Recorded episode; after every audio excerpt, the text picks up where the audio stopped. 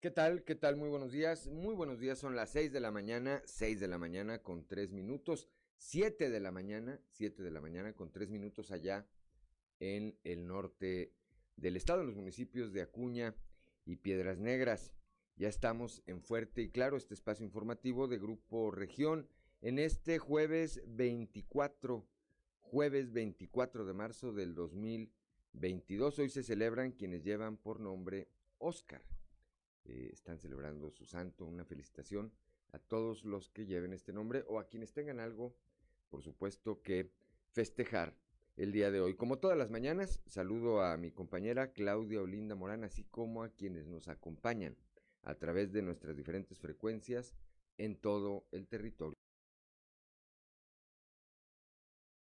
Son las 6 de la mañana con 5 eh, minutos, 7 de la mañana con 5 minutos allá en el norte de nuestro estado. Ya está activada nuestra línea, nuestra línea de WhatsApp, el 844 155 6915. Lo repito, 844 155 6915 para quienes eh, nos deseen enviar un mensaje, una sugerencia, algún comentario, denuncias, cualquier, cualquier comunicación que desee usted tener con nosotros, lo puede hacer a través de esta vía. Claudio Linda Morán, las condiciones del clima esta mañana, una mañana fresca aquí por lo menos en la capital del estado. Así es, a esta hora de la mañana la temperatura en Saltillo 3 grados, en Monclova 9, Piedras Negras 8 grados, Torreón 7, General Cepeda 3, Arteaga 2 grados, Ciudad Acuña 7 grados, Derramadero al sur de Saltillo registra 1 grado de temperatura, Musquis 8, San Juan de Sabina 5 grados, San Buenaventura 9, Cuatro Ciénegas 9, Parras de la Fuente 3 y Ramos Arispe 4 grados, pero si quiere conocer a detalle el pronóstico del tiempo para todo el territorio coahuilense, vamos con nuestra compañera Angélica Acosta.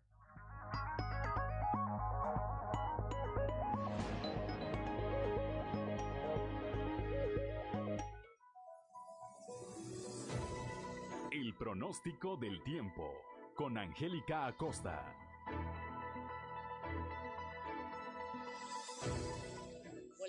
¿Cómo están amigos? Buenos días, feliz y maravilloso jueves. Estoy lista para darte la previsión meteorológica del día de hoy. Mi nombre es Angélica Costa. Pon atención, Saltillo. Se espera una temperatura máxima de 19 grados, mínima de 5.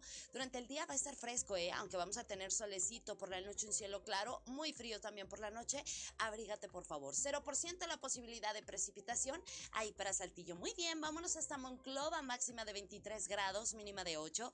Durante el día un cielo claro, predomina el solecito va a estar agradable, por la noche de igual manera un cielo claro, 0% la posibilidad de chubasco ahí para Monclova. Nos vamos hasta Torreón, Coahuila, pon atención máxima de 23 grados, mínima de 11.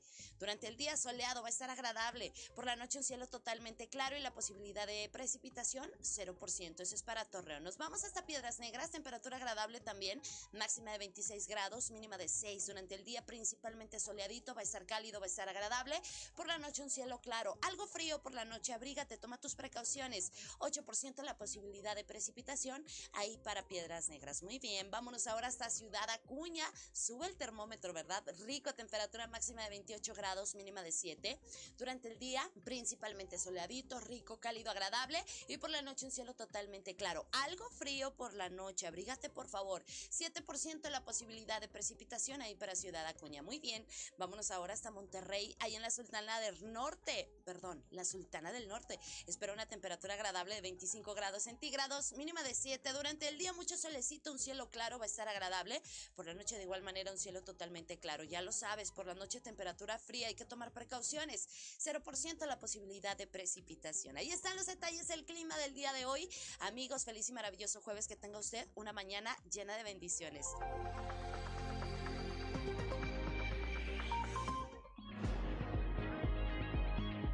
Son las 6 de la mañana, 6 de la, 6 de la mañana con 8 minutos, 7 de la mañana con 8 minutos allá en eh, Piedras Negras y en Acuña. Y vamos ahora con el sacerdote José Ignacio Flores y su colaboración en sintonía con la esperanza.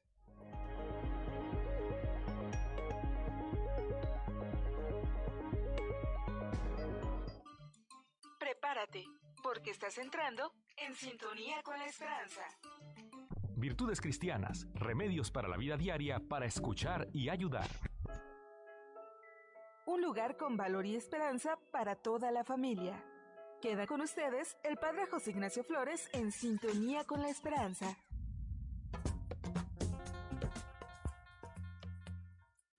¿Por qué no intentarlo? Quisiera hablar algo sobre el amor, algo sobre lo que vengo pensando y rezando mucho últimamente. Me resuena una y otra vez una pregunta, ¿por qué no intentar amar de verdad?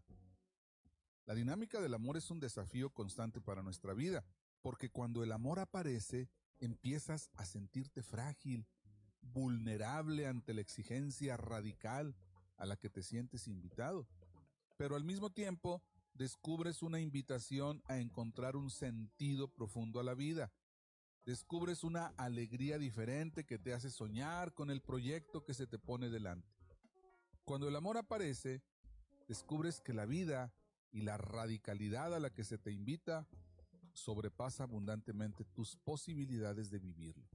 Por eso en el amor hay que ser valientes y confiar en que podemos aprender a amar de verdad. Porque a amar se aprende, porque el amor hace que seamos capaces, sin saber muy bien por qué, de apostar confiadamente por proyectos y por personas en nuestra vida de forma nueva. Ojalá fuéramos capaces de percibir cómo vivir desde el amor. Yo creo que eso nos haría sentir la vida de una manera muy especial. Nos daría las fuerzas necesarias para apostar por esa alegría que da sentido a nuestro día a día, apostando en definitiva por vivir descentrados de nosotros mismos y preocupándonos por el otro. Porque esta dinámica del amor es maravillosa, pero al mismo tiempo es muy exigente y difícil de llevar a la práctica.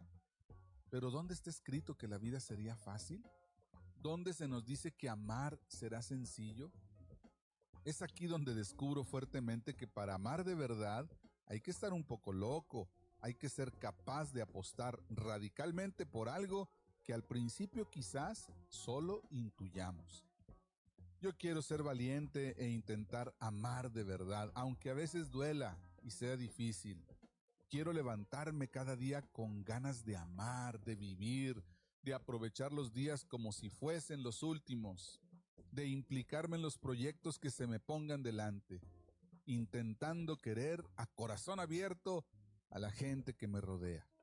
Seamos valientes en el amor. Vale la pena. Atrevámonos a amar que tengan un excelente día.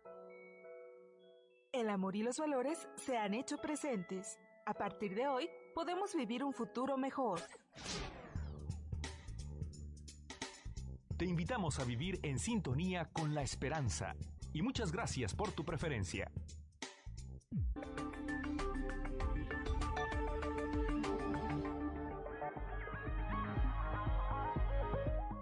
Son las 6 de la mañana, 6 de la mañana con 12 minutos, 7 de la mañana con 12 minutos allá en Piedras Negras y en Acuña.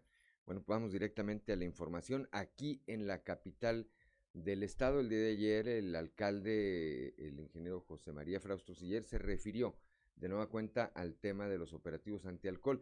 Dijo que a pesar de que, eh, pues, eh, como ha ocurrido en otras ocasiones, se han generado grupos, se han creado grupos en redes sociales para advertir sobre la ubicación de los mismos, estos van a continuar. Cristo Vanegas tiene los detalles.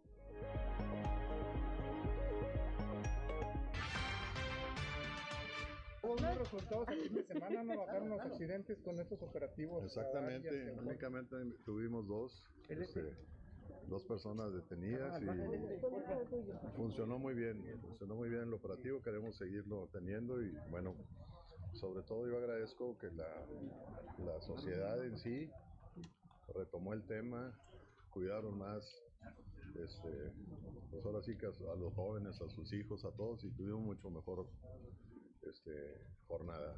y eso era puente. De estas cinco personas detenidas en estado de ebriedad completo, eh, ¿se les va a limitar la licencia de conducir o solo con el pago de la multa?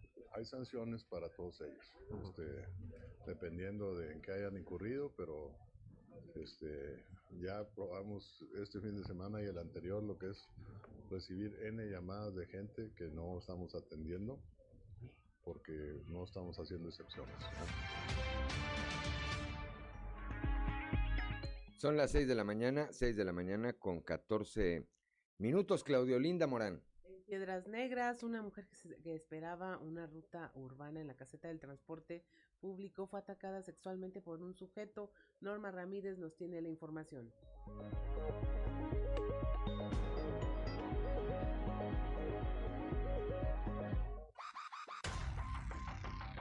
Información de carácter policíaco. Nereida N. fue víctima de violación y violencia brutal al ser atacada sexualmente por un hombre quien la amenazó con un picayelo cuando ella esperaba el transporte público para acudir a su trabajo. La víctima, quien presentó su denuncia, narró los momentos de horror que pasó la mañana de este miércoles en la parada de autobús cuando un sujeto se le acercó para solicitarle la hora y después se abalanzó contra ella con un picayelo amenazándola con matarla si pedía ayuda, por lo que la llevó atrás de un antiguo cine para violentarla. Elementos de la policía y de investigación criminal detuvieron a Gerardo N en las calles de Vicente Suárez y Miguel Garza.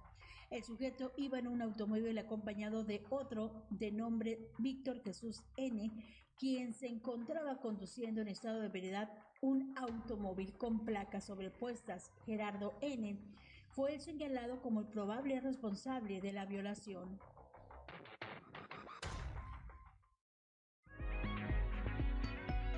Son las 6 de la mañana, 6 de la mañana con 15 minutos, 7 de la mañana con 15 minutos en Acuña y en Piedras Negras. Allá también en Piedras Negras, el conductor de un tráiler pues lo volcó en eh, una céntrica calle de este municipio. Norma Ramírez.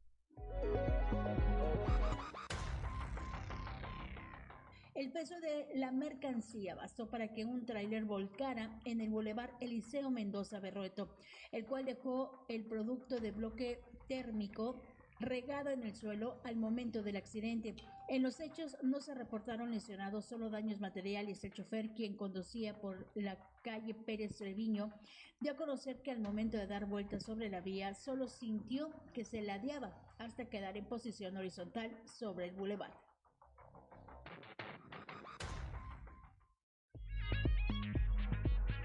Son las 6 de la mañana, 6 de la mañana con 16 minutos, 7 de la mañana con 16 minutos allá en Piedras Negras y en Acuña. Claudio Linda Morán. En la carretera Palau Musquis, dos jóvenes que iban a bordo de una camioneta sufrieron una volcadura. Moisés Santiago nos informa.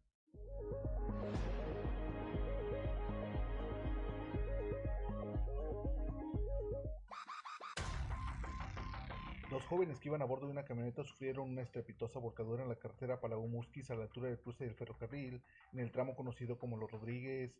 Al lugar arribaron elementos de seguridad pública municipal, así como de Cruz Roja de Musquis, para dar atención al joven conductor, quien quedó en el interior de la camioneta Ford F-150 color blanco, que quedó recostada sobre la carpeta asfáltica.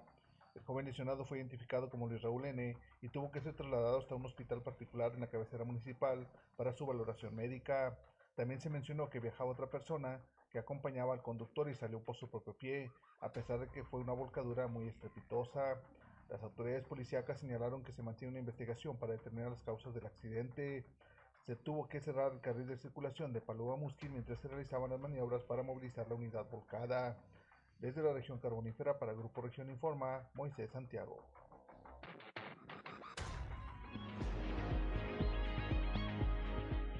Son las 6 de la mañana, 6 de la mañana con 17 minutos, 7 de la mañana, 7 de la mañana con 17 minutos allá en el norte del estado. Y ahí mismo en la carbonífera, eh, fíjense, al querer quitar un enjambre de abejas, pues se provocó un incendio en la ribera del río Sabinas. Moisés Santiago Hernández.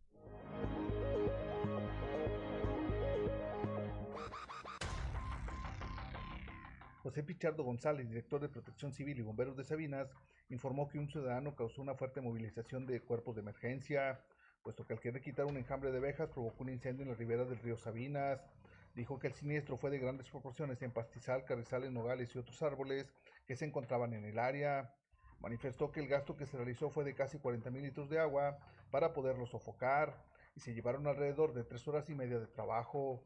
Trascendió que el incendio fue por descuido de una persona que vive en el lugar, quien al ver un enjambre de abejas en su patio trató de quemarlo, pero debido a los fuertes vientos este salió de control y el fuego se extendió rápidamente.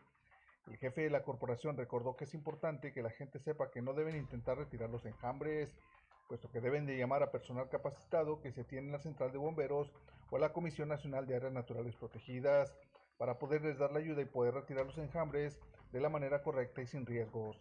Desde la región carbonífera para Grupo Región Informa, Moisés Santiago.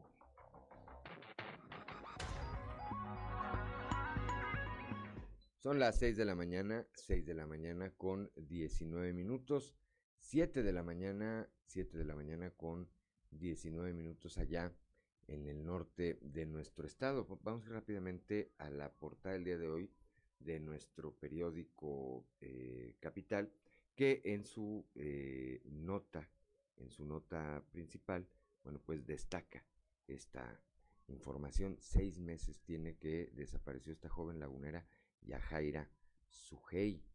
Eh, más adelante tendremos los detalles con nuestro compañero Víctor Barrón. Rápidamente, Coahuila, pionero nacional en producción de vehículos eléctricos. En un momento más estaremos hablando de este tema. El día de ayer el gobernador del estado, el ingeniero Miguel Ángel Riquelme Solís, aquí en Palacio de Gobierno, inauguró una exposición en un evento que se celebró, eh, repito, ahí en el Museo de Palacio, en el patio central y posiblemente en el Museo de Palacio estuvo presente, entre otros, el cronista de la ciudad de Saltillo, don Armando Fuentes Aguirre.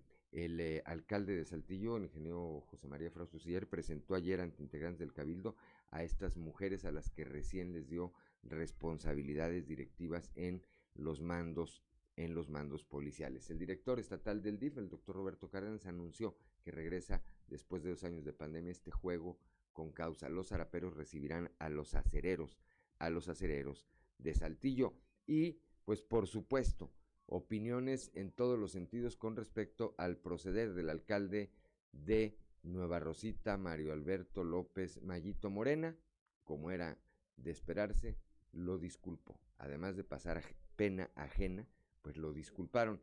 El PRI, en cambio, dijo pues que era reprobable, cuestionable el modo de actuar de este funcionario público. Son las 6 de la mañana, 6 de la mañana con 21 minutos, 7 de la mañana con 21 minutos allá en Piedras Negras y en Acuña. Estamos en Fuerte y Claro.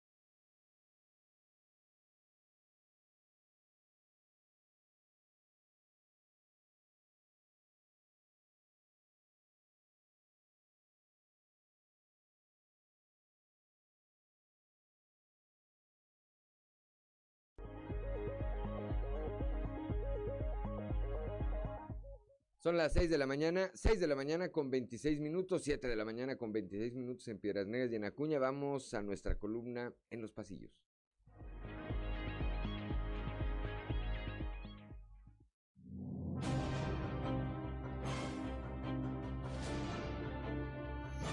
Y en el cartón de hoy, ni cómo ayudarle, que nos muestra Lisbedo Gazón, Diego del Bosque y Francisco Javier Cortés, quienes están diciendo no hay nada que criticar, son asuntos de su vida privada, mientras se refieren a Mario Alberto López, quien se encuentra muy festivo aventando dólares al aire. En duros aprietos metió el alcalde de Nueva Rosita, Mario Alberto López, a sus correligionarios de Morena, que por ahora debieron guardarse sus incendiarios discursos para justificar el proceder del Nobel político, ventaneado en las redes sociales, aventando dinero en un bautizo. ¿Dónde está tu honor, basura? Eres una completa vergüenza. No te mereces el respeto de... Así que lo mismo Diego del Bosque, Francisco Javier Cortés que Lisbeto Gazón lo justificaron bajo argumentos poco usados por ellos cuando de criticar a otros se trata. Otras voces al interior de la 4T, como Armando Guadiana y Reyes Flores Hurtado, prefirieron guardar silencio ante lo indefendible del tema. Un minuto de silencio por este hombre, ¿no? Reunión con su dirigencia nacional sostuvo el CDE del panismo coahuilense que ayer acudió a la reunión de estructuras estatales convocada por Marco Cortés, con lo que Elisa Maldonado y Gerardo Aguado continúan trabajando para tratar de sacar adelante a su partido rumbo a la elección del próximo año en Coahuila. Quien la hizo de anfitrión este miércoles fue el magistrado presidente del Poder Judicial en Coahuila, Miguel Meria que recibió a sus homólogos magistrados de Baja California interesados en conocer el modelo de impartición de justicia a favor de las mujeres, lo que ratifica el hecho de que nuestra entidad es un referente en la materia. Son las 6 de la mañana, 6 de la mañana con 28 minutos, 7 de la mañana con 28 minutos allá en Piraneas y en. Claudia Olinda Morán, un resumen de la información nacional.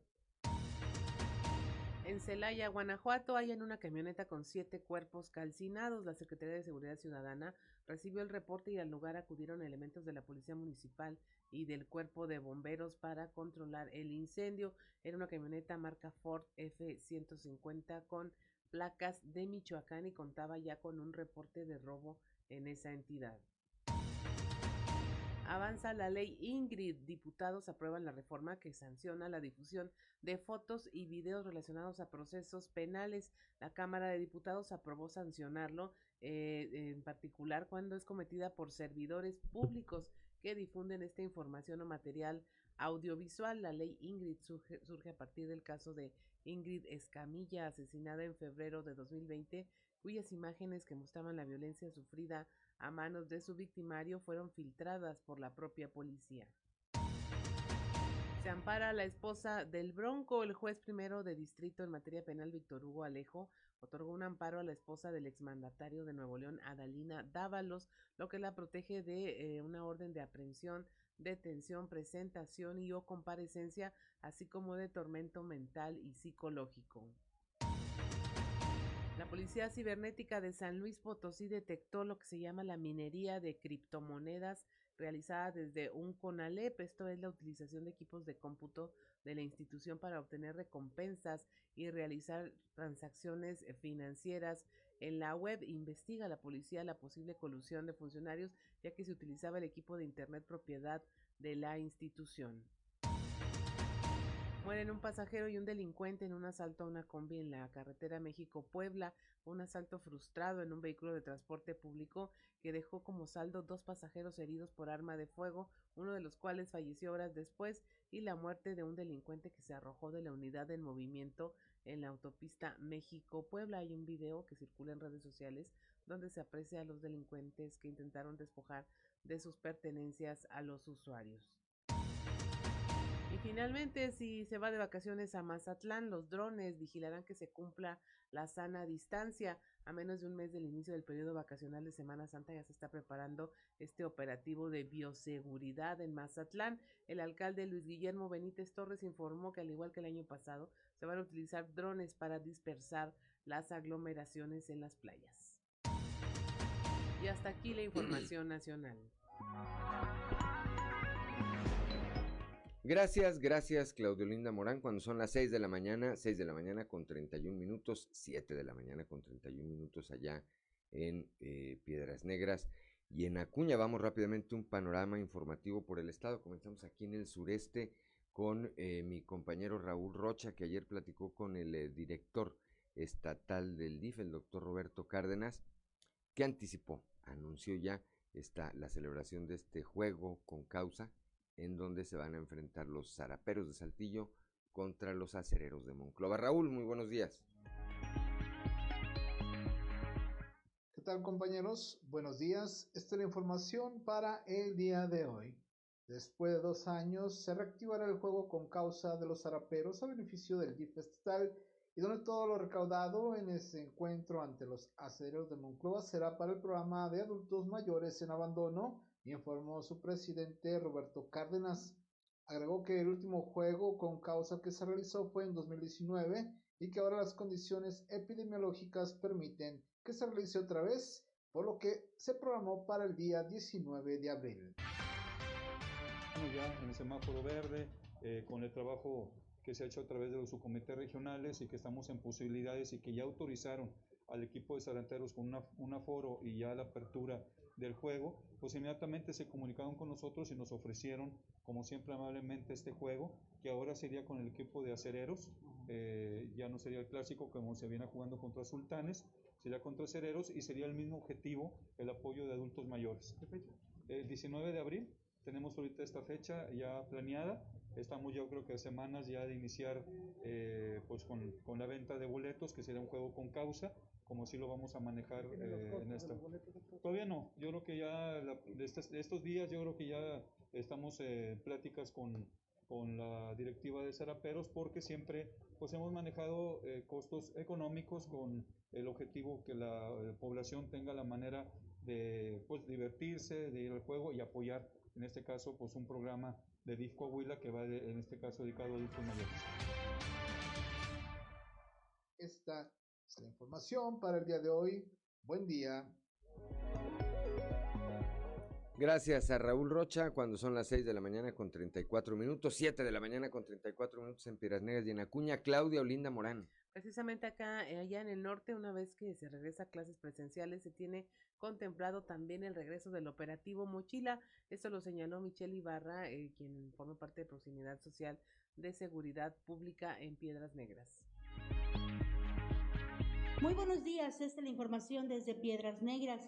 Michelle Ibarra, de Proximidad Social con Seguridad Pública, dio a conocer que el trabajo a realizar en coordinación con las escuelas para atender problemas delictivos a su alrededor y con los mismos estudiantes una vez aprovechando su regreso a clases presencial, se tiene contemplado el regreso del operativo Mochila.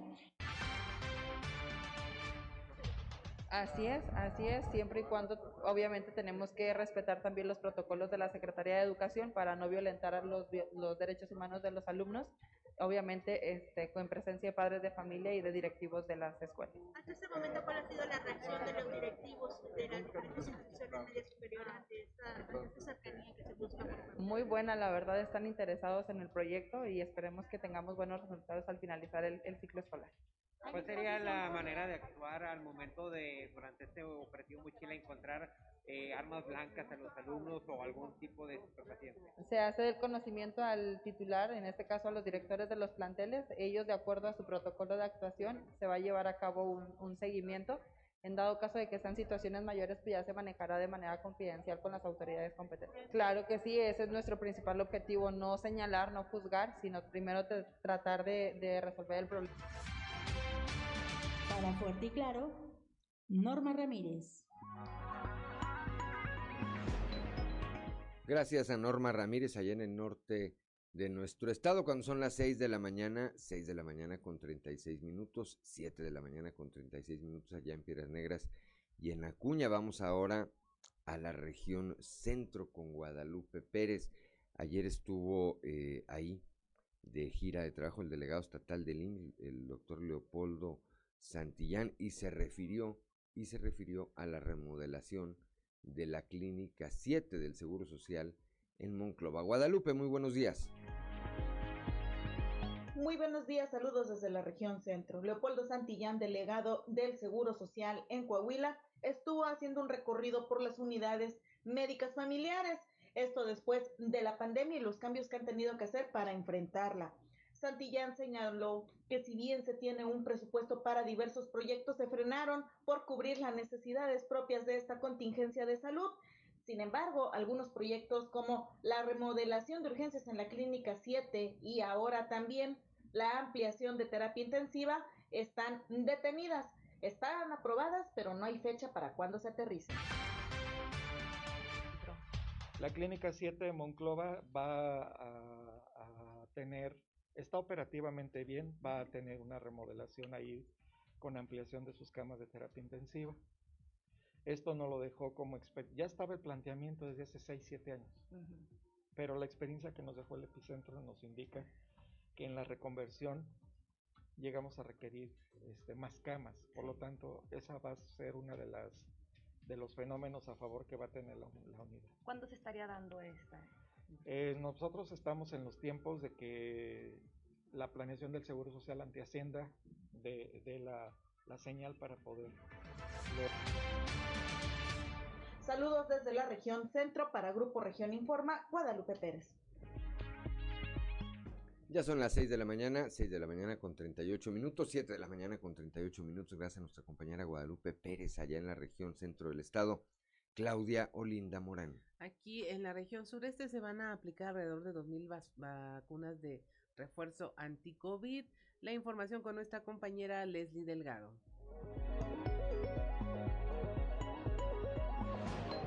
Buen día, informando desde la ciudad de Saltillo. Este jueves se aplicarán alrededor de 2.000 dosis de refuerzo anti-COVID-19 en la Universidad Autónoma Agraria Antonio Narro, lo que ayudará a que el estudiantado esté más seguro al interior de las aulas. En este sentido, el rector de dicha institución, Ernesto Vázquez Vadillo, expuso que las vacunas fueron gestionadas ante la federación. A continuación, escucharemos su declaración. Afortunadamente no tenemos eh, ningún caso confirmado de COVID. Eh, posiblemente estamos por confirmar más a rato si hay un proceso de vacunación al interior de la narra de nuestros estudiantes o si no lo prolongamos para el próximo jueves. Pero estamos en, en una llamada más adelante. ¿Sería entonces más con más seguridad la próxima semana? No, yo estoy que puede ser en esta semana la, la vacunación a jóvenes estudiantes. ¿De ser esta semana en qué fecha? Posiblemente, me dicen que sea posible, posiblemente mañana, pero estamos pidiendo que nos den chance para el jueves para poder manejar la logística. ¿Tienen ya más o menos eh, una previsión de cuántos estudiantes estarían Estamos solicitando 2.000 vacunas aproximadamente. ¿Para, ¿Es para refuerzo? Como refuerzo. Como refuerzo. Como, refuerzo para los jóvenes, este, pensando que los jóvenes terminan ahora eh, antes de que se vayan de Semana Santa, que vaya, ya vayan vacunados. Agradezco la intervención y deseo que tengan un excelente día. Ya son las 6 de la mañana, 6 de la mañana con 40 minutos, 7 de la mañana con 40 minutos allá en Piedras Negras y en Acuña. Antes de irnos al corte, le enviamos un saludo a Leonor Cordero Galindo, que eh, a través de las redes sociales nos manda ella un mensaje y nos dice, buenos días, excelente día. Dios les bendiga. Saludos desde la Madrid, desde la Madrid, Coahuila. Pues un saludo, por supuesto, a la Madrid y un saludo, por supuesto, a Leonor Cordero Cedillo. Gracias, gracias de verdad por el favor de su sintonía. 6 de la mañana, 6 de la mañana con 40 minutos, 7 de la mañana con 40 minutos en Piedras y en Acuña. Estamos en Fuerte y Claro.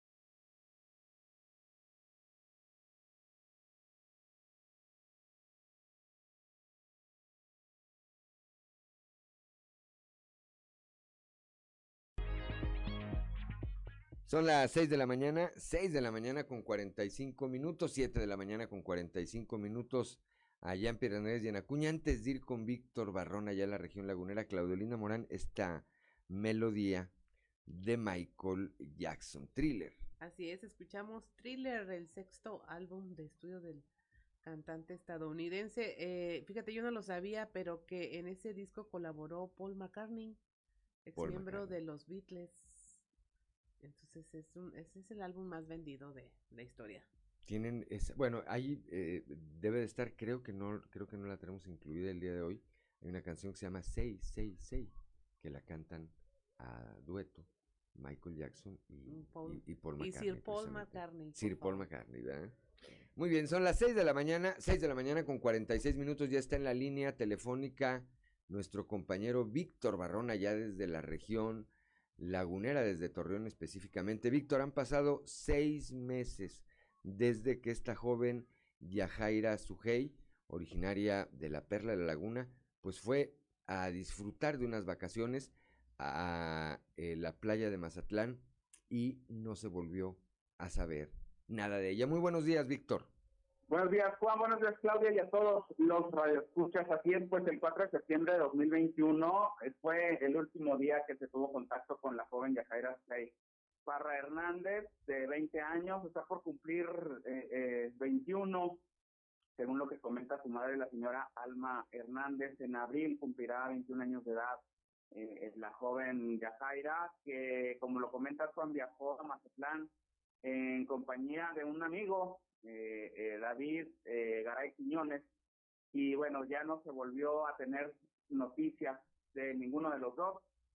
Son seis meses en los que ha pasado un proceso complicado, por supuesto, naturalmente la familia de Sujei, y bueno, su madre eh, Alma Hernández ya está de forma permanente, Juan, en Mazatlán, donde ha vivido pues toda una serie de adversidades, pero no claudica en su empeño de buscar a su hija, encontrarla viva y volver a abrazarla. Escuchemos algo de lo que ha vivido en este proceso, pistas que no llevan a ninguna parte, pero ella no pierde la esperanza, eh, falta de empatía de autoridades, todo eso vivido. Vamos a escuchar a la señora Alma Hernández, madre de Yajaira Sujei. Pues me dijeron una vez que me habían visto en un bar junto con David y otras dos muchachas, me imagino, pues tomando. Después me volvieron a decir que la habían visto otra vez ahí, o sea, varias veces pues. De hecho, yo fui a ese bar hace poco, hasta las 6 de la mañana me estoy, pero pues no, no, no la he visto. De hecho, fui a otro donde eh, un señor me hizo el favor de acompañarme, que es donde me prestaban la casa. Eh, de hecho, nos agarró la, la municipal llegando a otro bar, nos estaban estacionando, nos agarraron, le quitaron 5 mil pesos al señor, le robaron el celular. A mí me arrebataron el mío, de hecho, el, el policía me amenazó, me dijo que si él quería, yo ya no volví a Torreón. Me preguntó que, que- que yo qué sé, le dije, no, vengo de turista, vengo de Torreón, y como le tomé una foto a la patrulla que ni siquiera se ve la, el, número, el número de la patrulla, este, se molestó y me arrebató el celular. De hecho, me dijo, mira, si yo quiero, tú no regresas a Torreón. Tuvo el señor que pagar 5 mil pesos para que nos dejaran y todavía le robaron el celular. O sea, aquí está horrible. Una mafia aquí. Pues que yo la voy a seguir buscando y voy a dar con ella. Yo sé que ella no es así. Sé que si no se ha comunicado conmigo hay una razón muy importante, hay un motivo, no hay poder. Y pues quiero que sepa que yo la voy a seguir buscando y voy a dar con ella. O sea, ahora sí que caiga quien caiga. Hasta lo último.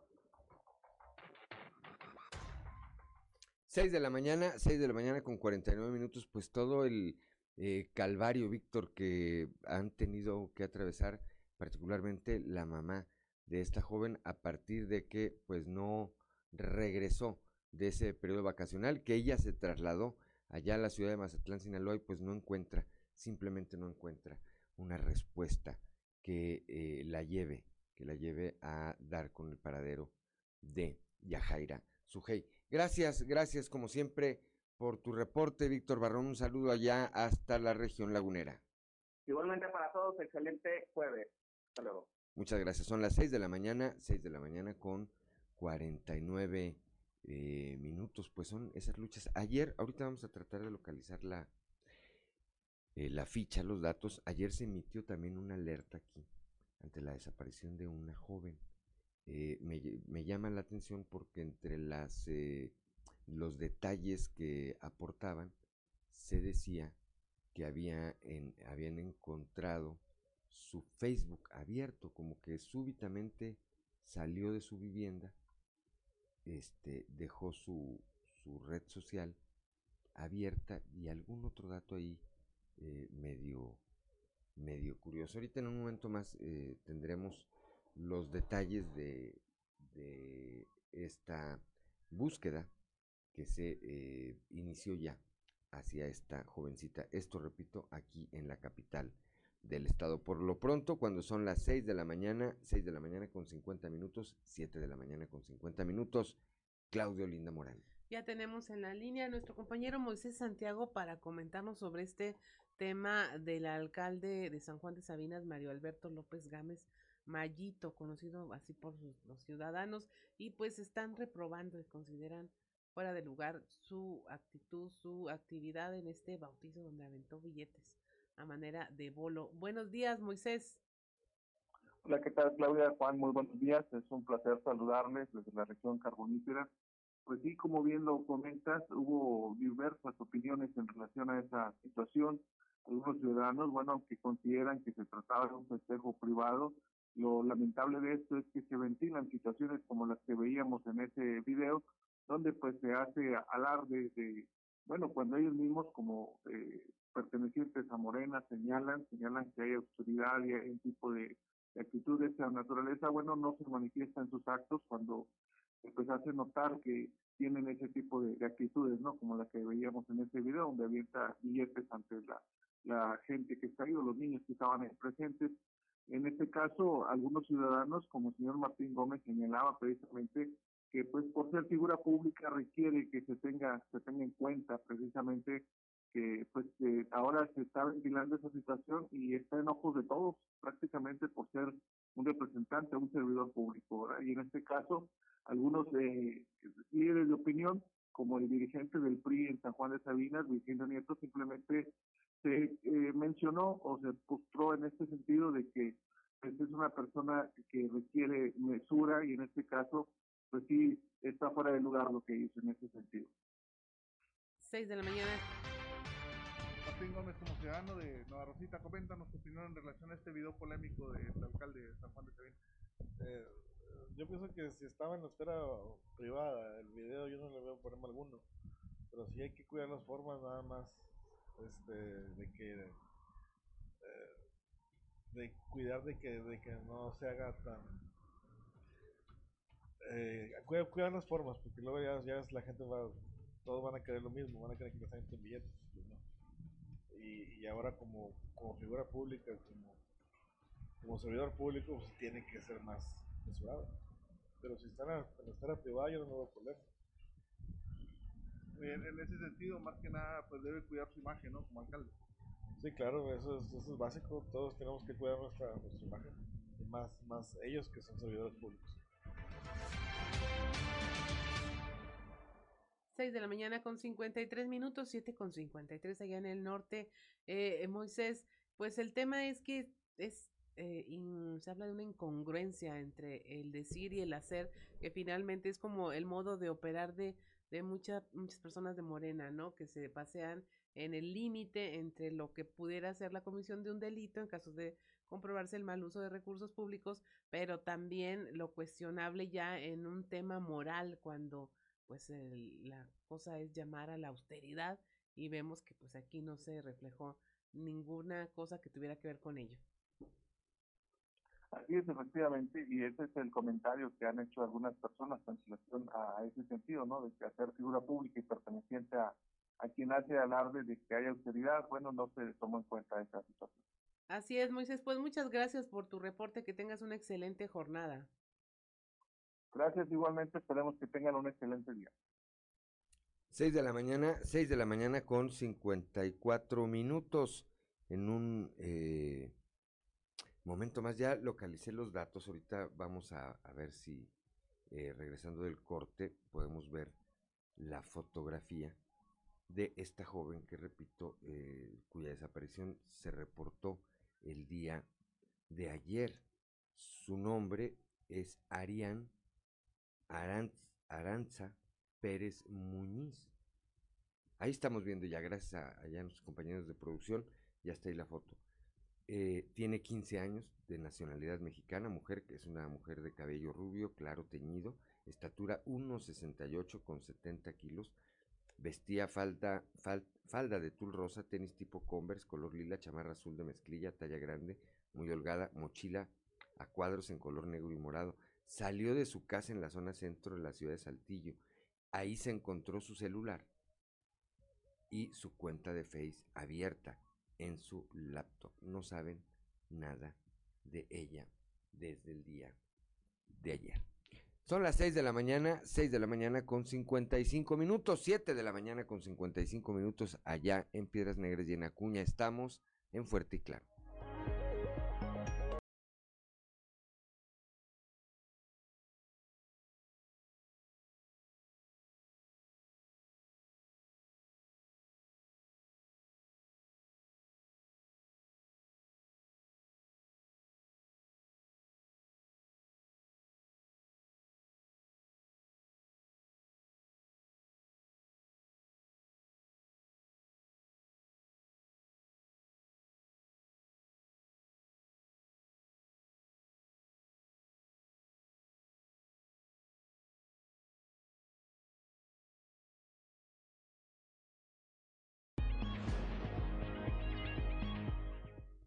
Son las 7 de la mañana, 8 de la mañana ya en el norte en Piedras Negras y pues escuchamos Beat It con Michael Jackson. Dicen que se inspiró en una visita que hizo a una guardería donde eh, vio que pues se podía ah, manejar este concepto de no pelear y que de ahí partió este éxito que pues es también uno de los más eh, famosos de Michael Jackson. Estuvo, oh, participó Eddie Van Halen en esta producción. Ya se utilizaban las colaboraciones, luego creemos que son cosas nuevas, pero no desde entonces. Y ahí tiene, bueno, usted este éxito de Michael Jackson. Vamos a continuar con la información y bueno, eh, tenemos las reacciones de algunos actores políticos sobre el tema este del videoescándalo del alcalde de San Juan de Sabinas por el tema de aventar billetes como bolo en un bautizo.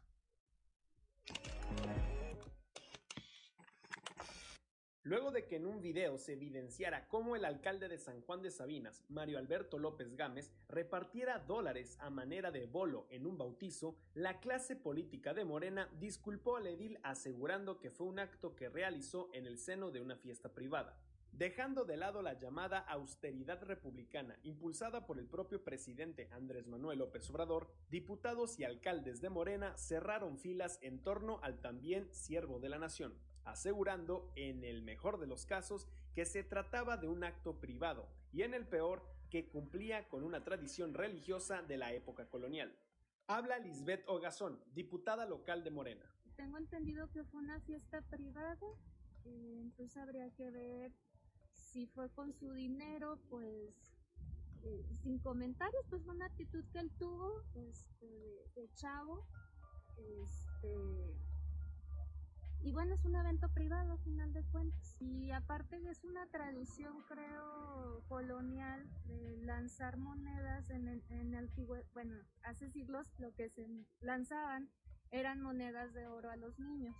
Entonces, siguiendo con la tradición, ya no existen las monedas de oro, son los billetes, pues él los lanzó y si fue con su propio dinero, siguió una tradición pues religiosa, católica, este, en un evento privado. En tanto, el alcalde Mario Dávila apuntó que se trató de un acto privado. La única parte que yo pudiera opinar de una persona es en sus actividades públicas. En sus actividades privadas, cada quien puede hacer lo que quiere y guste y pues aunque sean privadas, te sometes al juicio de la población. Pero en ese sentido, yo soy respetuoso de una actividad privada, de una actividad eh, particular, como en este caso fue un eh, bautizo, al parecer. Entonces yo no puedo opinar de su vida privada ni debo opinar. De sus partes públicas o acciones públicas pudiera hacerlo, con todo respeto, pero de esta parte prefiero abstenerme. Diego del Bosque, presidente de Morena en Coahuila, dijo que se trató del famoso bolo padrino. Ah, sí, eh, pues mira, eh, la verdad es que es una es el famoso bolo padrino, ¿no? Que es tradición en muchos lugares de México, este, los que consisten en los bautizos a aventar dinero yo los que había estado se avientan monedas, no billetes. Ajá. Eh, pero bueno, pues realmente es un video en el que es difícil. Yo he leído por ahí en la prensa que se habla de 100 mil pesos. Yo no sé cómo se puede determinar la cantidad.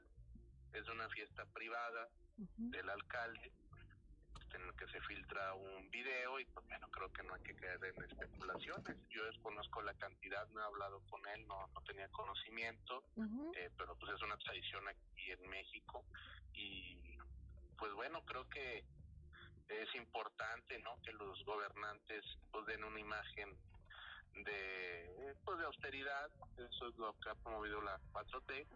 También el diputado Francisco Javier Cortés de Morena dijo respetar la vida privada del alcalde de San Juan de Sabinas. Bueno, eh, respetando la vida privada del alcalde de, de San Juan de Sabinas, creo que ese es lo que se debe de preguntar. En ese sentido yo no tendría nada que opinar. Creo que es un tema muy privado, es un asunto de familia. Ni el delegado federal Reyes Flores Hurtado ni el delegado de Morena en Coahuila, Tanex Sánchez, ofrecieron un comentario al respecto. Por su parte, la diputada panista Mayra Valdés cuestiona la actuación del edil morenista. Pues esa es la, la, austeridad que pregona Morena, ¿verdad? Ahí vemos la clase de austeridad que tenemos con alcaldes emanados de Morena, donde en un bautizo de su hijo, pues avientan un bolo 100 mil pesos. Digo, yo creo que hemos hecho fiestas y uno anda economizando y anda haciendo cosas y a lo más que aventamos somos monedas de 10 pesos. O de las de ¿eh? O moneditas de chocolates para los niños. Creo que es un exceso y esto habla de la corrupción que estamos viviendo. Es un exceso del alcalde de San Juan de Sabinas, de Morena. Entonces, pues se contradicen, ¿verdad? Donde dicen que son austeros, que gobiernan con este, honestidad. Aquí lo está demostrando pues que prácticamente llegó para robar del erario público. Por su parte, el diputado Gerardo Valls, también de Acción Nacional, cuestionó el origen de los billetes. Sería muy, muy lamentable que, que un alcalde haga eso y habrá que investigar de dónde se fueron los billetes. No, no vayan a ser billetes del gobierno. Desconozco si son o no, la verdad no conozco el caso, pero de entrada, por el hecho de ser alcalde, pues ya, ya, ya hay una presunción o cuando menos una duda respecto a si es su dinero o es dinero público, ¿verdad? Porque pues, poca gente regala su propio dinero, ¿verdad? Entonces, habrá que, habrá que verificar eso. En tanto, la fracción priista del Congreso local pidió investigar los ingresos del alcalde morenista. Habla Edna Dávalos, diputada local del PRI. Bueno, pues eh, yo creo que es muy pronto para hacer alguna declaración. Hay que revisar si es parte de su sueldo, pues él sabe lo que hace uh -huh. con él o de sus ingresos propios. Pero bueno, yo creo que eso ya le corresponde a la Auditoría Superior y a la Fiscalía Anticorrupción de revisar a ver si existe algún delito o algún tema. Desconozco, eh, en cuanto al tema de austeridad, pues mis respetos para, para quienes integran algunas otras ideologías políticas, pero eh, sí creo que al ser eh, quien lleva el mando de un municipio que está buscando prosperidad, pues hay que mantener un poco la cordura. Más aún así, pues lo dejo a la reflexión de los ciudadanos, que ellos sean quienes decidan si está bien o no. Yo no soy la autoridad competente. En tanto, el diputado Ricardo López Campos, también del PRI, cuestionó la incongruencia de este acto. Pues la verdad es que mi sonrisa dice mucho más que mil palabras, ¿no? O sea, ¿en qué cabeza cabe? Bueno, en alguna, en el cupo. Lo importante es saber de dónde salieron esos recursos, ¿no? Porque cada quien hace con su dinero cuando es propio y bien habido, pues lo que quiera. Bueno, pues ya la autoridad la hemos visto que no es tan.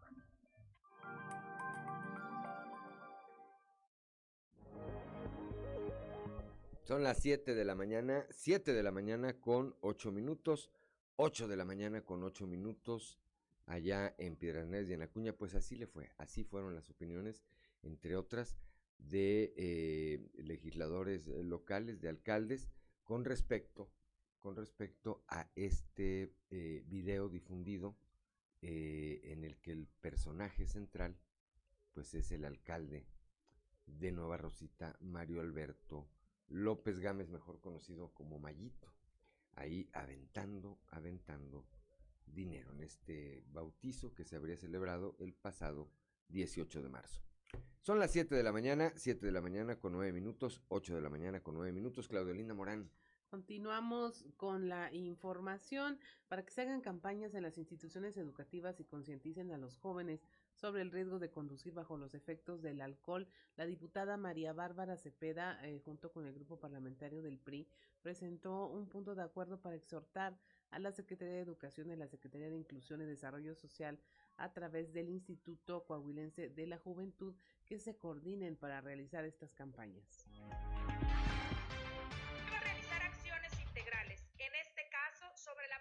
del consumo del alcohol en la juventud y asimismo con ello lograr informar e identificar tanto los efectos como los riesgos de conducir bajo este efecto. Debemos enfatizar y recalcar la importancia de la prevención y sobre todo en el consumo de estas sustancias alcohólicas e ir generando a su vez esa conciencia ciudadana y promover la educación vial esto a través de información veraz y oportuna proporcionada a las y los jóvenes. Es importante sumar esfuerzos, insistir y trabajar en equipo para lograr de esta manera un mayor impacto y frenar esta problemática que atenta contra la integridad de la juventud.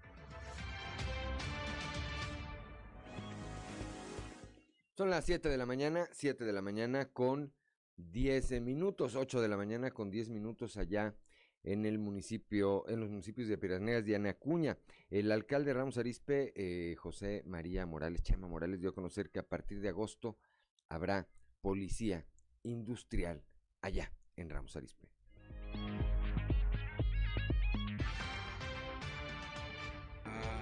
Realizar varios proyectos. Creo que el más significativo es el de la Policía Industrial, que estaremos arrancando en el mes de agosto eh, y que ya estamos haciendo las, la fase de pruebas precisamente con 50 grupos de empresas eh, a través de una red de WhatsApp. ¿Cuánto se está invirtiendo en seguridad y eso eh, se tiene planeado para este año o para esta administración? No, para este año. Son acciones de este año. todavía no te podría dar un monto exacto porque estamos precisamente en base a la estrategia que, que, estamos desplegando, se empezará a cotizar, se empezarán a hacer los procesos de contratación, de adjudicación de estos, de estos bienes, pero eh, teniendo, teniendo la, la, información la estaremos dando puntualmente a conocer. La policía industrial que menciona que inicia en el eh, mes de agosto, ¿cuántos elementos se van a estar participando? ¿Cuántas unidades tendrán? La intención es que estén participando cerca de ocho elementos y que tengan de dos a tres unidades. Ok, recorridos rotativos eh, estarán, eh, estarán haciendo eh, contacto con distintas empresas ubicadas en la, en la totalidad de nuestros parques industriales.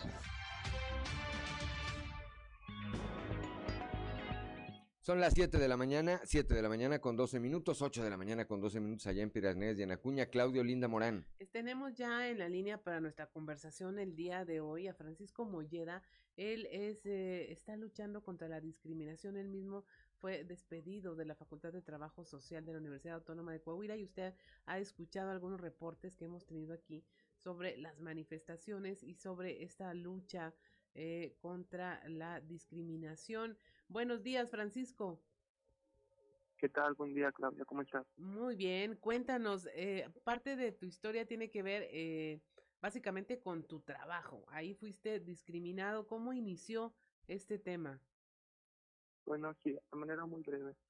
Cursé la licenciatura en, a partir del 2014 en la Facultad de Trabajo Social en la Universidad Autónoma de Coahuila. En el año 2016 conocí a un docente que es el doctor Jesús Acevedo, un conocido investigador a nivel México y muy famoso a nivel internacional. Desde aquel momento en que yo lo conocí, pues empezó a hacer cierto tipo de comentarios hacia las preferencias sociales que yo, que yo tengo donde pues me generaron cierto punto de incomodidad. Eh, estos comentarios fueron aumentando conforme pasan este, los años. En el año 2018 este, yo comencé a estudiar la, la maestría ahí mismo y ese mismo año me incorporó como docente frente al grupo. Los comentarios ya cada vez eran más fuertes hacia mis preferencias, no solamente como mi docente, porque también me daba clases en maestría, y, en, y pues era mi compañero de trabajo, En el año de 2020 hay convocatorias para que él fuera director, entonces este, claramente yo no lo apoyé, abiertamente se lo dije, ¿Por qué? Porque pues cómo iba a apoyar a una persona que durante mucho tiempo me hizo sentir mal. Entonces, eso pasa en diciembre de 2020, en noviembre de 2020, en enero del 2021 me despide sin encontrar una justificación. Mi contrato era por tiempo indeterminado dentro de la universidad. Hubo una serie de, de tejes y manejes, si lo podemos llamar de alguna manera. Él en complicidad con su actual secretaria académica y con su actual secretaria técnica, que es la exdelegada sindical, se encargaron de mover absolutamente todo para que a mí se me diera baja, de. Este, intentó trabarme mis estudios de maestría, fueron muchos ataques, incluso ya acudí a las instancias, ah, hubo una denuncia en derechos humanos, este, actualmente yo me encuentro pues de frente para que se me reinstale, puesto que la fecha de reinstalación después de una serie de audiencias dentro de la Junta de Conciliación y Arbitraje estaba marcada para el martes, martes 15 de marzo a las 11 horas. Él dio la indicación de que no estuviera nadie en la administración simplemente por el hecho de que al no haber ninguna autoridad, este, pues no se va a poder llevar a cabo el proceso. Hay una lucha actualmente para que, para que a mí se me respeten mis derechos y principalmente no soy la única persona que ha sido, sido víctima de este tipo de ataques. Estudiantes también eh, han, han vivido actos de discriminación, alumnas han sido víctimas de muchísimos ataques. En tal sentido, hubo una marcha en la cual nos unimos todos y estamos buscando justicia. estamos hablando de que no se trata de un caso particular, sino que el tema de discriminación eh, por eh, temas de preferencias sexuales, de identidad de género, está presente dentro de la facultad, no hay, no está sensibilizado ni socializado el tema ahí, y en tu caso se trasladó al ámbito laboral, las, o sea, las consecuencias más allá de eh, estos ataques verbales que comentas, pues se trasladó a un tema de, de, laboral en donde fuiste despedido injustificadamente por esta razón. Así es, incluso a los pocos días de que él ganó las elecciones y tomó protesta, yo me lo encontré en los pasillos de la escuela.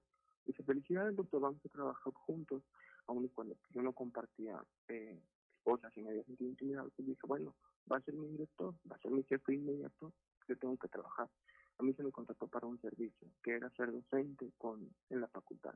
Entonces, no soy el único caso, incluso ahí están los, entre mis redes sociales, hay fotos, videos, evidencias de todos. No soy la única persona que se ataque. Son muchísimos ataques. Él, en complicidad con su actual administración, pues se han encargado de hacer pues, muy mal. Los chavos están muy cansados. En tal sentido, pues, ese es el motivo por el cual estamos pues, llevando todos una lucha. ¿En qué paso vas, Francisco, en el tema laboral? Respecto a mi tema laboral, eh, yo estuve mandando varios oficios a consejo días antes de mi de mi reinstalación para preparar mi material didáctico, preparar mis clases, todo eso.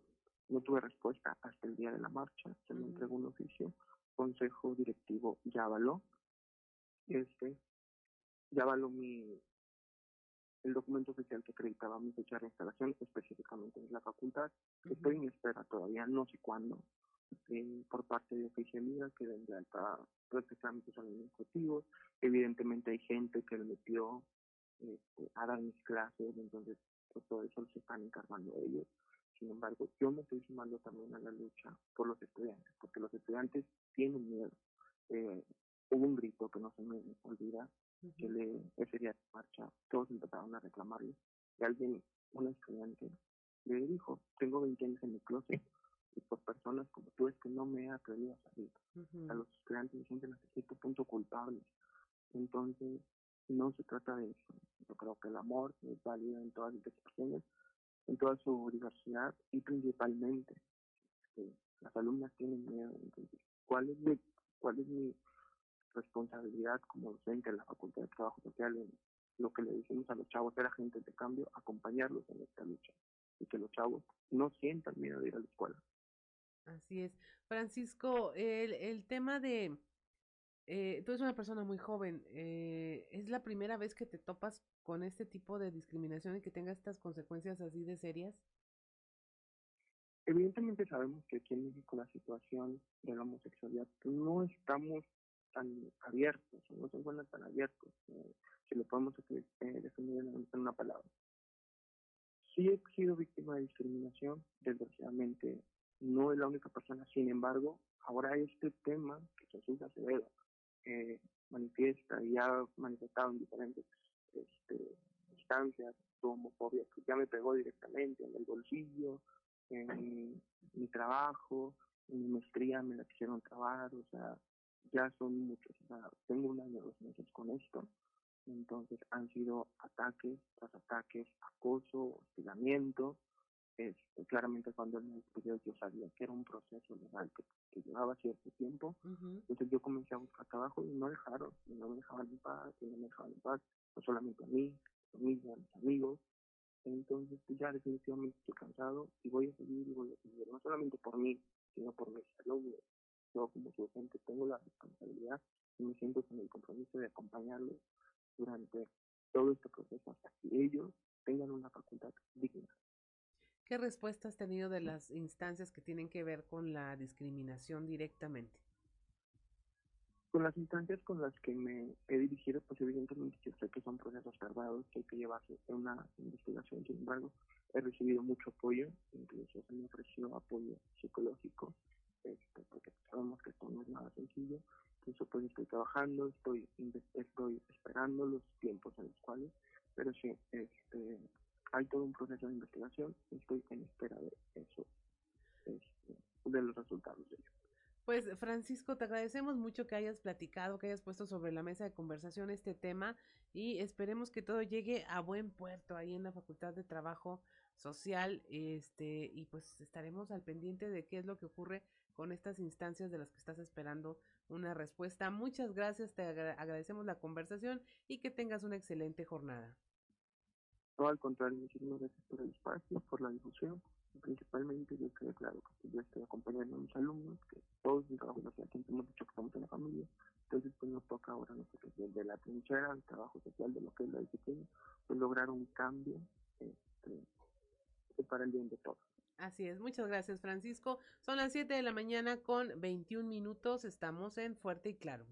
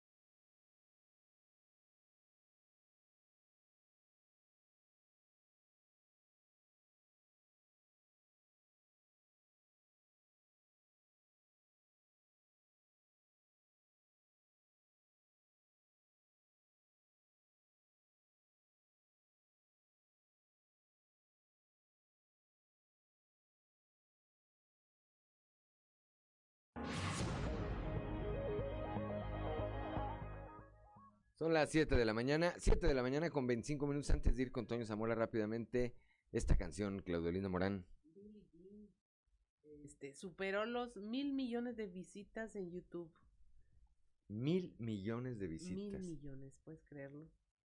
Este, un éxito eh, del, de 1983 fue el segundo sencillo del el disco Thriller. Thriller, de Michael Jackson. Muy bien. Pues son las 7 de la mañana, 7 de la mañana con 26 minutos, y 8 de la mañana con 26 minutos allá en Piedras Negras y en Acuña. Y ahora sí, Toño Zamora, muy buenos días.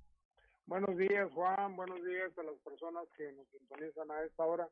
Ayer, Juan, platicamos de la primera parte de la visita de, de Ricardo Mejía Verdeja a la región centro.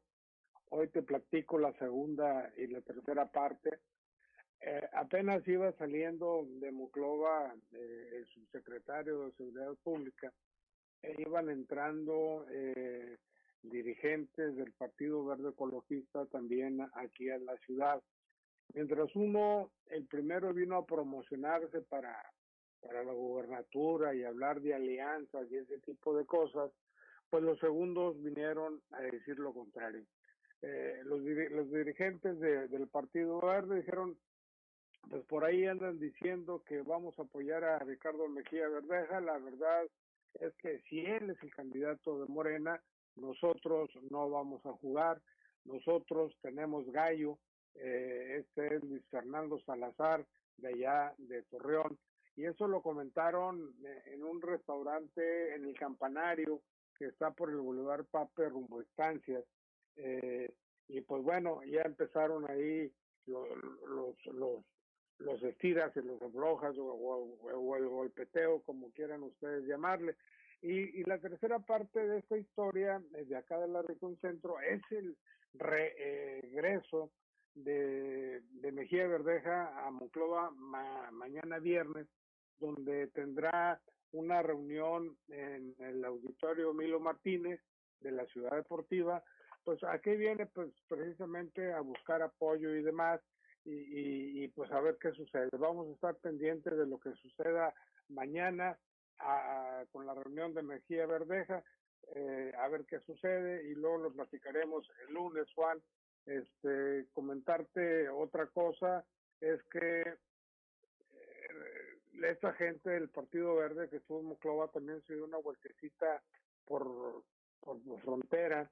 Ahí en frontera reunieron pues a, dirigentes del Partido Verde, aunque aquí de verdad en la región centro ese partido no capisca, pero este, estuvieron también reunidos haciendo el mismo comentario de lo que puede de lo que puede suceder en, en los próximos días. En fin, ya se empezaron a mover las aguas, algunos este, están de acuerdo, otros no. Ayer, ayer, déjenme les cuento que eh, tuvimos la oportunidad de, ver a, Fernando, de ver y escuchar a Fernando Delgadillo acá en Monclova en la inauguración de, de la feria del arte eh, organizada por la presidencia municipal.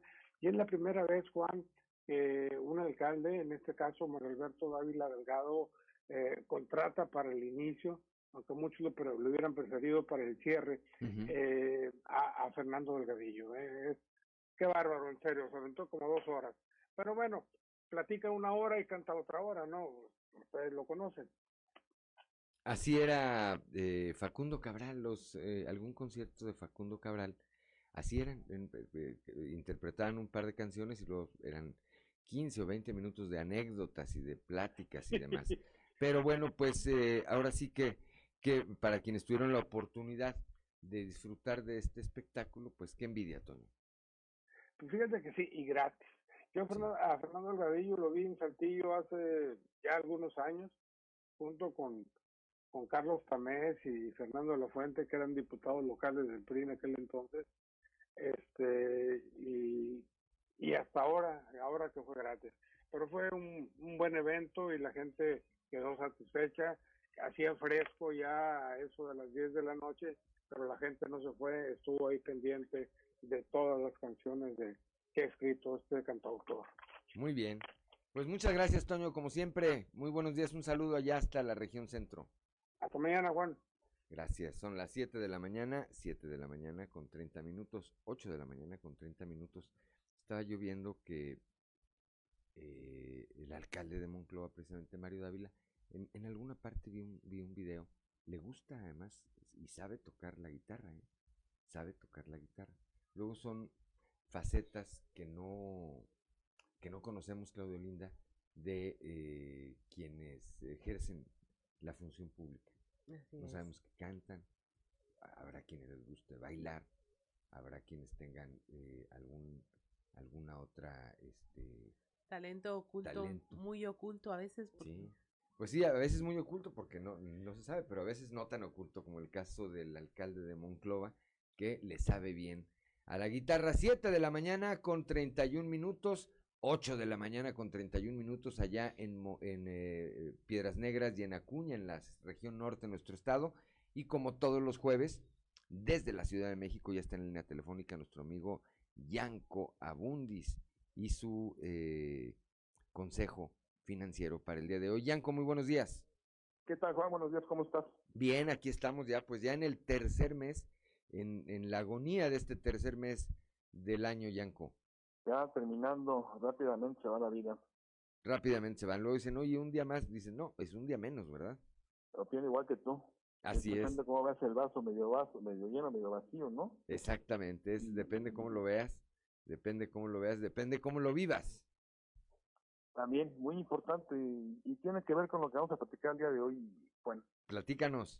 El karma financiero. Fíjate que esta teoría del karma es muy vieja, muy, muy antigua, es Ujú. ancestral, ¿no? Lo que pasa es que en Occidente pues había estado como vedada y es realmente en los últimos años que se ha puesto de moda, podríamos decirlo así, y se habla mucho del karma. La parte religiosa, la que tiene que ver con el catolicismo, pues habla de la cruz, cargar tu cruz, ¿no? Yo le pregunto mucho a la gente, ¿y tú por qué trabajas? Y pues no faltan los que te dicen que es, es su karma, y otros que tantos que te dicen que pues porque es su cruz, ¿no? Y ahí se la van llevando. Pero es un gran justificante, Juan, en decir que pues así tocó vivir, ¿no? Como nuestra querida Cristina Pacheco, aquí nos tocó vivir, yo le cambio un poco a la frase y dice, así nos tocó vivir, Así nos tocó vivir. ¿ya? ¿No? Entonces, pues, como dicen por ahí, el que nace barrigón, aunque lo fajen de chiquito, pues la realidad es que es muy fácil siempre tener ese pretexto. ¿Qué es esto del karma financiero? Es decir, que ya estoy predestinado, Juan, a pasar penuria de dinero. Y así que en la siguiente vida, seguro me toca ser millonario. Pues yo les tengo una mala noticia, mi querido Juan. Yo he estudiado mucho esto. Ajá. Yo he estudiado filosofía, tengo una maestría en filosofía, tengo un diplomado en teología. Y me he metido, eh, es un tema que me gusta, me he metido más o a fondo a revisarlo. Y esto del karma financiero no existe. ¿Puede existir? Yo creo que sí. De hecho, estoy seguro que sí.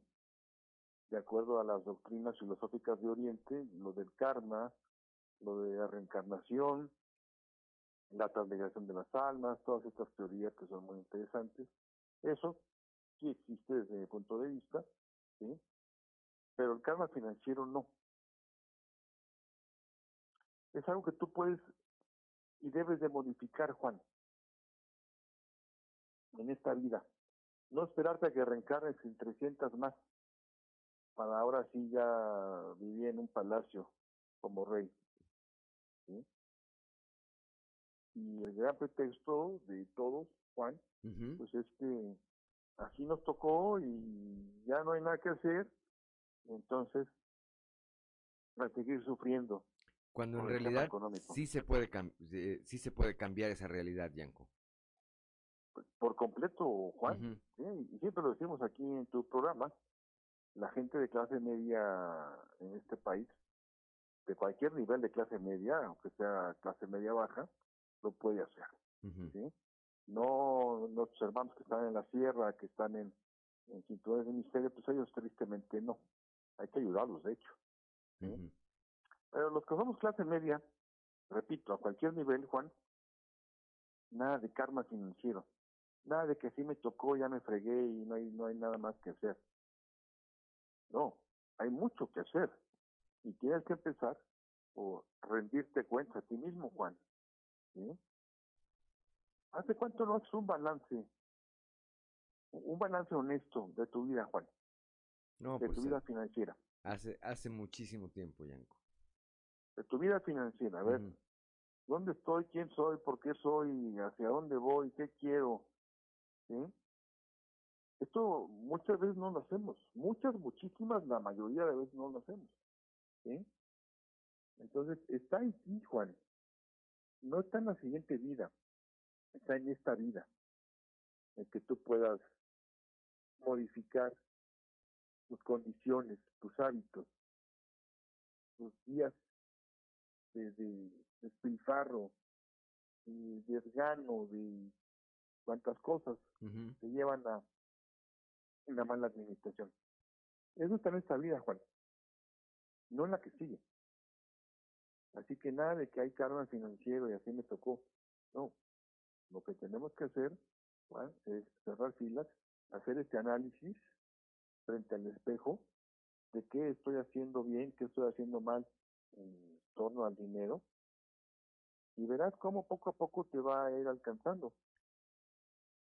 Sí, separar de manera muy clara, Yanko, disculpa que te interrumpa, separar de, de, manera muy clara lo que tiene que ver con lo terrenal, ¿verdad? Con, con, lo, con lo mundano, de lo que podemos nosotros pensar este eh, pues, religiosamente o en cuestiones de destino, esotéricas o demás. Es decir, si eh, para empezar a cambiar esa realidad tenemos que eh, pararnos, hacer esa, ese análisis que dices tú y a partir de ahí ver qué, qué, qué tenemos que empezar a hacer nosotros para cambiarlo.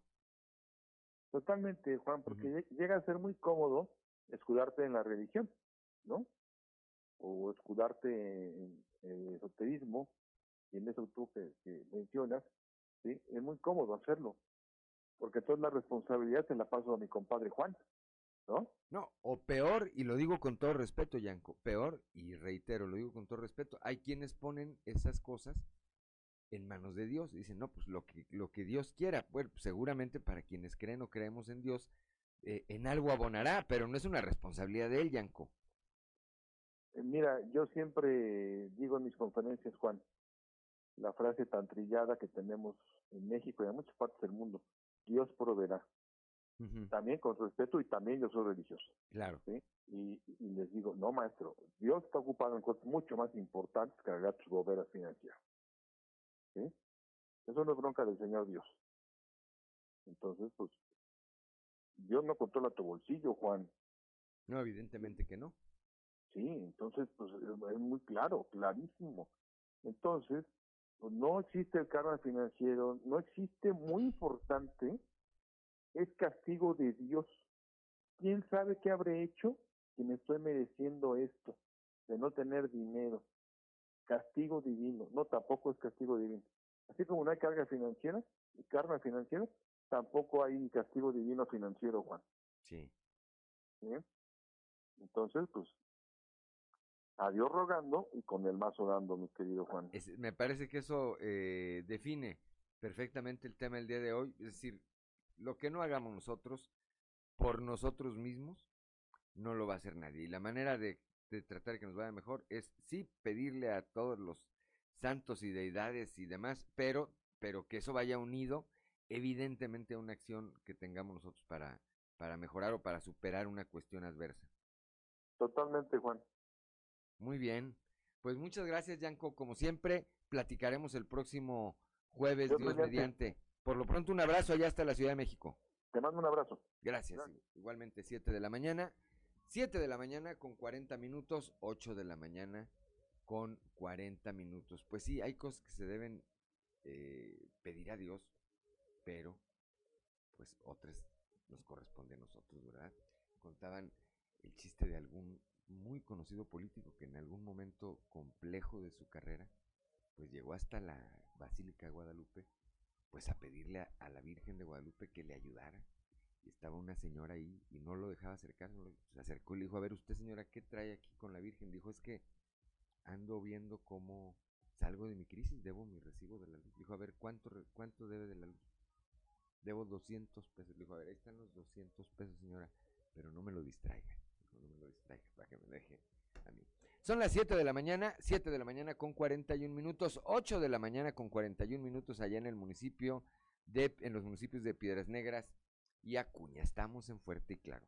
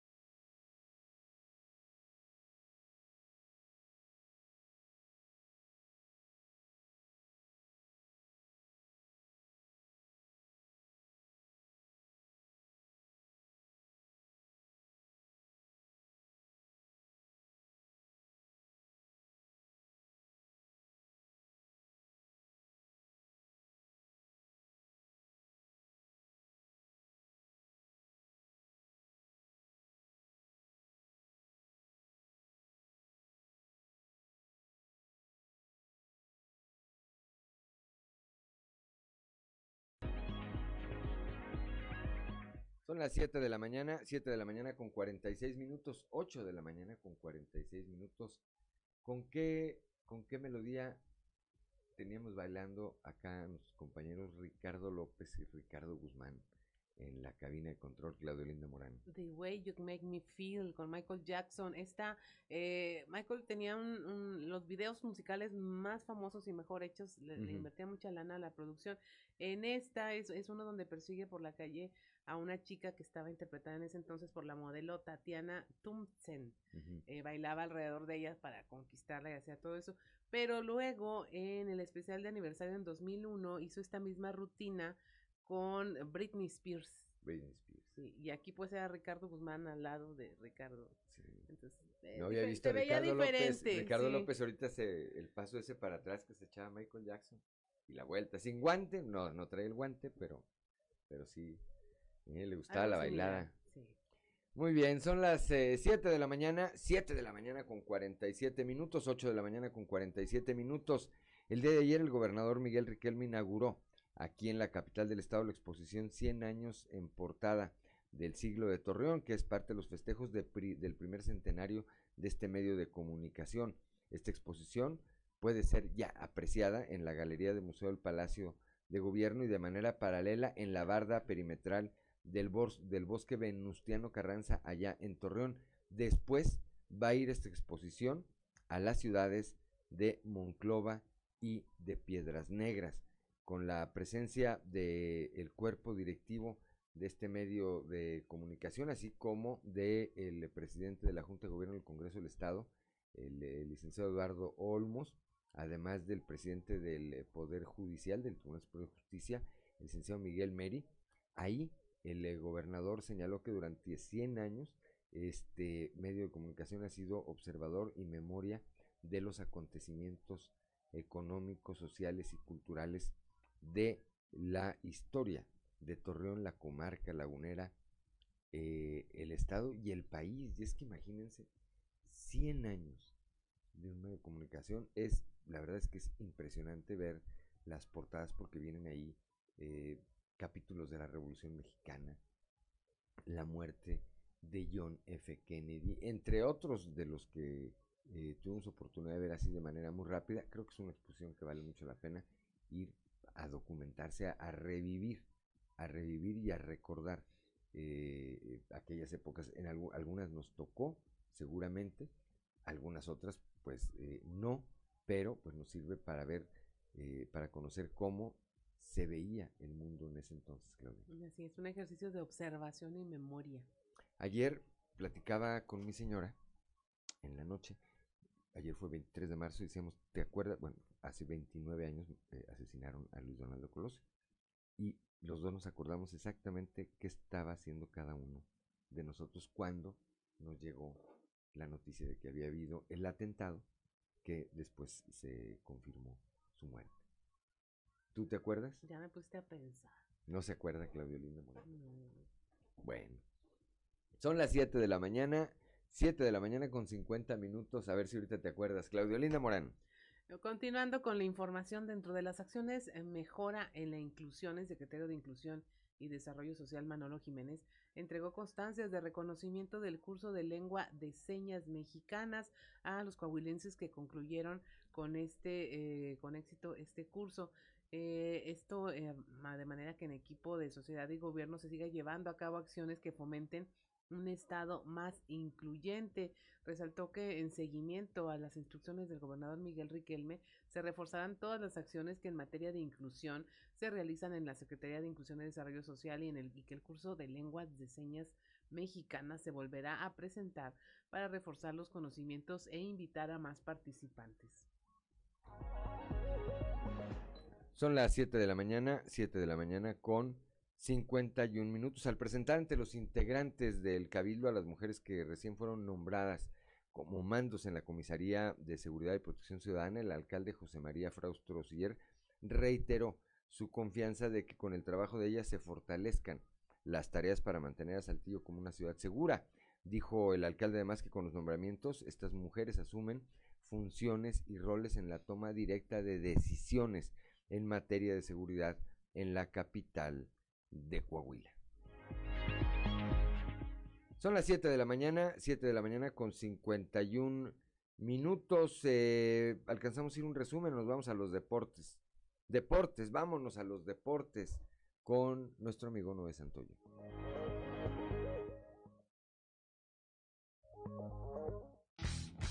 Resumen Estadio con Noé Santoyo.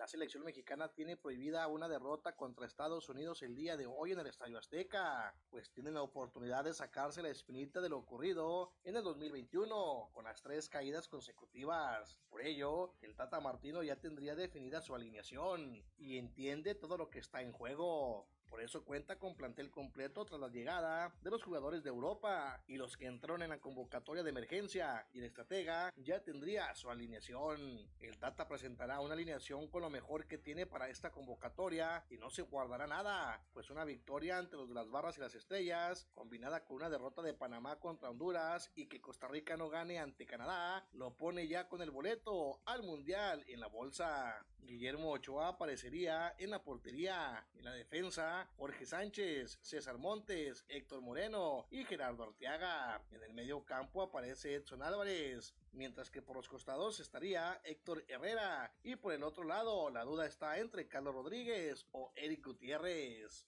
En la delantera habrá una nueva oportunidad para el tridente conformado por Raúl Jiménez, Jesús Manuel Corona e Irving Lozano. Las Águilas del América volvieron al mal camino, aunque en un partido amistoso ante Tigres en su tour por Estados Unidos. Luego de que la noche de ayer los de la universidad vencieron dos goles por uno a los de Cuapa y sin la presencia de su goleador Gignac. Incluso los azulcremas batallaron para hacer un gol, el cual llegó en la recta final para igualar los cartones a uno, pero al final Guido Pizarro tuvo la última palabra haciendo el 2 a 1 definitivo. En cambio, con dos equipos plagados de jóvenes, tanto Chivas como Pumas regalaron un empate a un gol en duelo amistoso que jugaron el día de ayer en Fresno, California, para aprovechar la inactividad oficial por la fecha FIFA. Con experiencia en grandes ligas, Corea, Liga Mexicana de Béisbol y Liga Mexicana del Pacífico, Edgar González quiere ayudar a Zaraperos de Saltillo en el rol que se le asigne para lograr el principal objetivo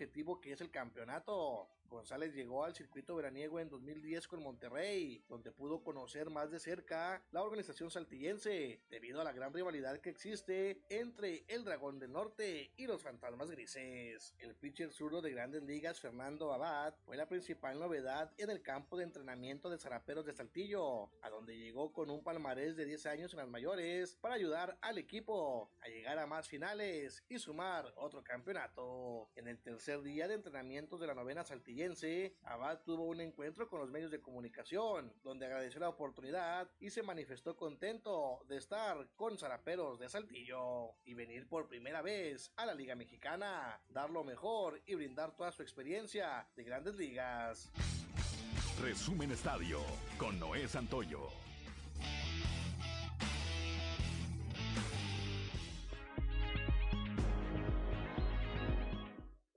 Ya son las 7 de la mañana con 55 minutos, 8 de la mañana con 55 minutos allá en Piraneas y en Acuña.